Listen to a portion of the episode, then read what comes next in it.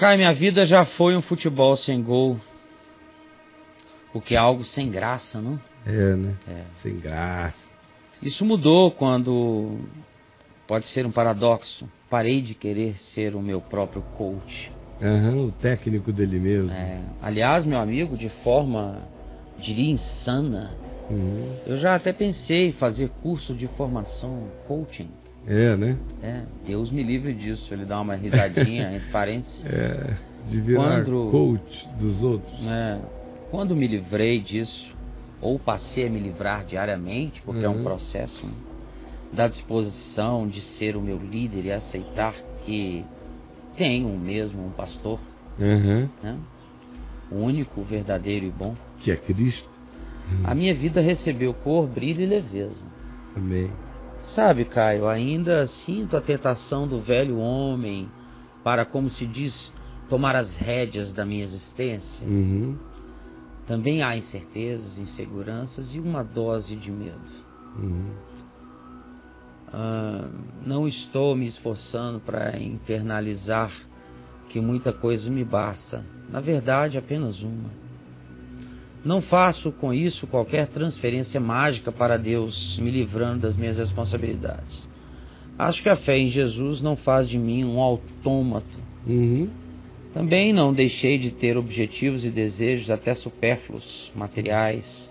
Os filhos têm lá seus pequenos caprichos, concorda? Amém. E são parte do gozo eterno Amém. de viver a, a frugalidade e a banalidade da existência presente e atender a eternidade do momento dos caprichos dos filhos. Como é bom fazer pelos filhos. Ah, é claro. Só que agora, Caio, é diferente, compreende? Uhum. Tudo isso que espero para essa vida são os acréscimos de Deus. A Amém. prioridade para mim é o seu reino. Aliás, Caio, tenho 45 anos. Uhum.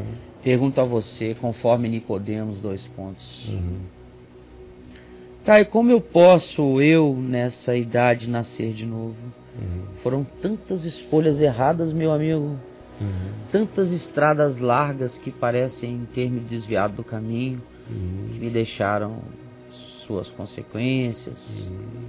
Algumas que não são passíveis de se livrar imediatamente. Uhum. É possível tomar a nova direção? Creio que em Jesus sim. Mas o que você poderia me dizer, meu irmão, um pouquinho mais velho? Posso tê-lo assim. Um abraço, Caio. Muito Uhum. obrigado. O que eu posso dizer a ele é de que o único novo nascimento que implica em mudanças profundas e radicais é aquele que só ele perceberá e que já aconteceu no coração dele. Agora ele só está fazendo gestão das beiradas, porque ninguém escreve o que ele escreveu, sente o que ele sentiu Sem já saber. vê o que ele viu sem ter nascido de novo. Ninguém desconsidera o que ele desconsiderou, considera o que ele priorizou, valoriza o que ele valorizou. E minimiza com significado razoável e saudável as coisas pequenas que ele minimizou gostando amigavelmente delas sem ter nascido de novo. Ninguém alcança essa percepção entre mundos sem ter nascido de novo. Porque aqui é a fala de alguém que viu o reino de Deus. Jesus disse: se alguém não nascer de novo, não verá. Portanto, se ele viu, ele nasceu. Se ele não tivesse visto, ele não teria sabido fazer as diferenças que ele diferenciou. Nem dar prioridade ao que ele priorizou. Nem acolher e aconchegar, por menor que seja, mas o que ele aconchegou na tolerância dos amores eternos que nele se instalaram. Se ele não tivesse nascido de novo, essa carta não seria possível. Então, meu amigo, a única coisa que lhe falta é vencer o estereótipo religioso do novo nascimento e curtir a realidade do novo nascimento, segundo a peculiaridade da sua aplicação exclusiva, promovida pelo carinho de Jesus ao seu coração absolutamente único e singular.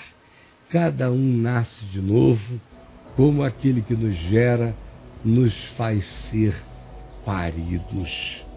E você está sendo parido assim. Não desconheça o seu novo nascimento, porque você foi gerado em casa e não na cesariana da religião. Tá bom, meu irmão? Um grande beijo para você. Deus te guarde.